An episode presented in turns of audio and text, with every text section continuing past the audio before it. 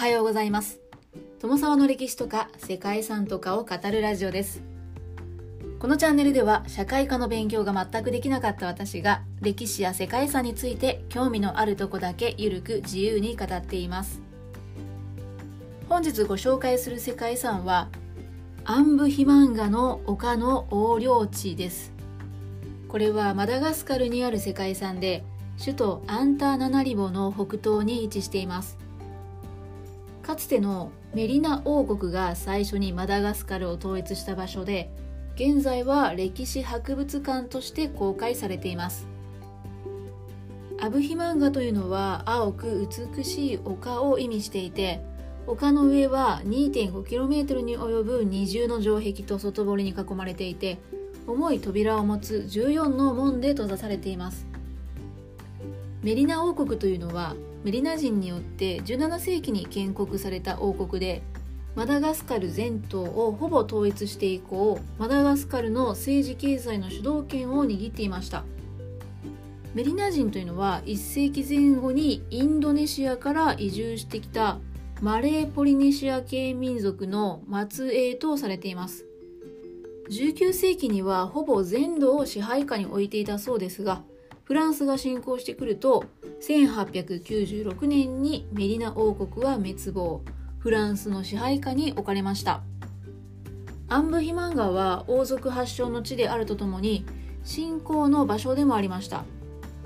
15世紀以降ヨーロッパの国々がマダガスカル支配を試みキリスト教の布教を行ったんですけれどもこの丘に関しては伝統宗教の聖地として維持されてきたそうです。ということで本日はマダガスカルにあるかつてのメリナ王国の都アンブヒマンガの丘の横領地をご紹介したいと思います。この番組はコーヒー沼で泥遊びパーソナリティ翔平さんを応援しています。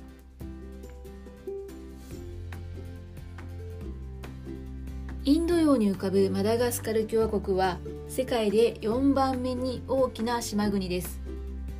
マダガスカルというと野生生物の種の90%以上が固有種という希少な動物種の生息地としても知られていて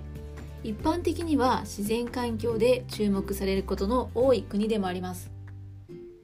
世界遺産としても自然遺産の印象が強いマダガスカルに残る唯一の文化遺産がアンブヒマンガの丘の横領地です。アンブヒマンガの丘の横領地はマダガスカルを最初に統一したメリナ王国の都の跡です。アンブヒマンガは青く美しい丘という意味で丘の上には王宮跡とそれを囲む要塞跡や広場が残されていて建造物の一部は現在博物館となっています。また丘の斜面には棚田が広がり王宮の丘から見下ろす風景が美しい世界遺産です。アンブヒマンガの丘の横領地はメリナ王国のアンジ・アマシ・ナバルナ王が1788年に王宮を建設したことに始まるとされています。19世紀後半に高等伝承を書き留めて作られた年代記によるとメリナ王国の始祖は天から降りてきた神アンジア・ネリ・ネリナとされています。そしてその孫アンジア・ナンプンガ一世が初代メリナ王となりました。アンジア・ナンプンガ一世から7世紀ほど下った16世紀にアンジ・アマネルが現れてそれ以降は実在の人物と見られています。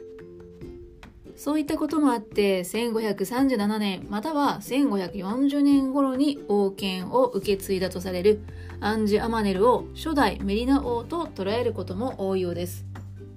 そんなメリナ王国がアンブヒマンガに都を築いたのは18世紀頃とされています。アンジアマネルの4世代孫で17世紀後半から18世紀初頭頃の王アンジ・アマシ・ナバルナはアンブヒマンガ周辺に住んでいたバジンバ族との争いに勝ってアブヒマンガの丘を手に入れました。メリナ王国は食用になる動植物の少ないマダガスカルにあって水田稲作の技術を持っていたために他の独立勢力に対して優位に立てたと考えられています。アンジアマシナバルナは新しい領地の統治を直接行って中央高地北部の水田稲作民を統合するなどしてアンブヒマンガの丘の周囲には棚田が広がっています。アンジアマネルからアンジアマシナバルナまでの王が統治した領土はメリナ地方やイメリナ地方というふうに呼ばれていてまたこの頃までに聖地とされる12の丘が築かれていました。その一つがアンブヒマンガということのようですね。ですがアンジアマシナバルナ王の死後に後継者争いによってメリナ王国は分裂してアンタナナリボを拠点とするアンジアナプイニ・メリナが再びメリナを統一しました。1794年に都がアンタナナリボに移されるとアンブヒマンガには別荘と要塞が置かれるようになりました。19世紀に入るとメリナ王国は植民地政策を推し進めるイギリスやフランスとの関係に不信することとなって1896年ついにマダガスカルはフランスによって占領されてメリナ王国も滅亡しました。フランス領マダガスカルの首都は引き続きアンタナナリボとされてハンブヒマンガは廃れていきました。そんな歴史を持つアンブヒ漫画の主な見どころとなる遺跡が城塞都市の跡でありそして女王の別荘があります。アンブヒ漫画の丘の横領地に残る城壁都市の跡は標高 1500m のところにあって総延長が 2.5km に及ぶ二重の城壁と外堀に囲まれています。城壁内には王宮や王の墓そして森や泉さらには湖も見られます。王宮につながる大きな7つの門が設置されていて王宮を守る重量12トンのその7つの門は先生術で場所が決められたそうです、まあ、いわゆる星占いと言っていいんでしょうか。1788年頃の建築と推定される王宮は伝統的な設計技術や資材が使われた木造の建造物で王宮内には15メートルの大黒柱が立っているそうです。また要塞の城壁は石と卵1600万個分と言われる卵白を原料としたセメントで作られているそうです。はい。うん。セメントに卵が混ぜられているというのは初めて知りました。そしてそんな王宮に隣接して女王ラナバルナ一世が建てた別荘というのがあります。ラナバルナ一世はメリナを統一したアンドリ・アンナ・プイニ・メリナ王の息子ラマダ一世の妃で1828年のラマダ一世の死後に実権を握った人物でした。メリナ王国の首都はすでにアンタナナリボに移ってはいたんですけれども女王はアンタナナリボ戦闘後もアンブヒマンガの丘の横領地の別荘に秘書に訪れていたそうです。この別荘はフランス人エンジニアのジャン・ラボルドの技術指導のもと1870年に建設されたものだったそうです。現在の建物は復元されたものですが内部に展示されているヨーロッパ風の家具や調度品は当時のものを使っているそうです。1階には食堂や会議室家族の寝室があり2階に女王の寝室と休憩所などがあるそうです。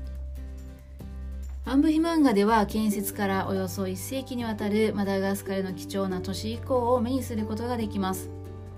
また丘の斜面には棚田が広がっているので建物の価値のみならず自然の多いマダガスカルの世界遺産らしい景観となっています。そんなアンブヒマンガ王宮の丘で見られる景観というのはマダガスカルにとって重要な歴史的出来事そして伝統と生活振興と関連づけるものとなっています。この遺跡は祖先崇拝と棚田などの農業を通じたインドネシアの文化と王族崇拝を通じたアフリカの文化を両方証明するものでもあるそうですマダガスカルの人々はアンボヒマンガの丘に敬意を払ってこの地を訪れますそして国民だけではなく多くの外国人にとっても信仰の対象として何世紀にもわたって巡礼の場となっているそうですね。ということで本日はここまでマダガスカルにとって王族発祥の地であるとともに宗教的にも重要な場所でもある世界遺産アンブヒマンガの丘の横領地をご紹介しました。最後までご清聴いただきましてありがとうございます。では皆様本日も素敵な一日をお過ごしくださいね。友沢でした。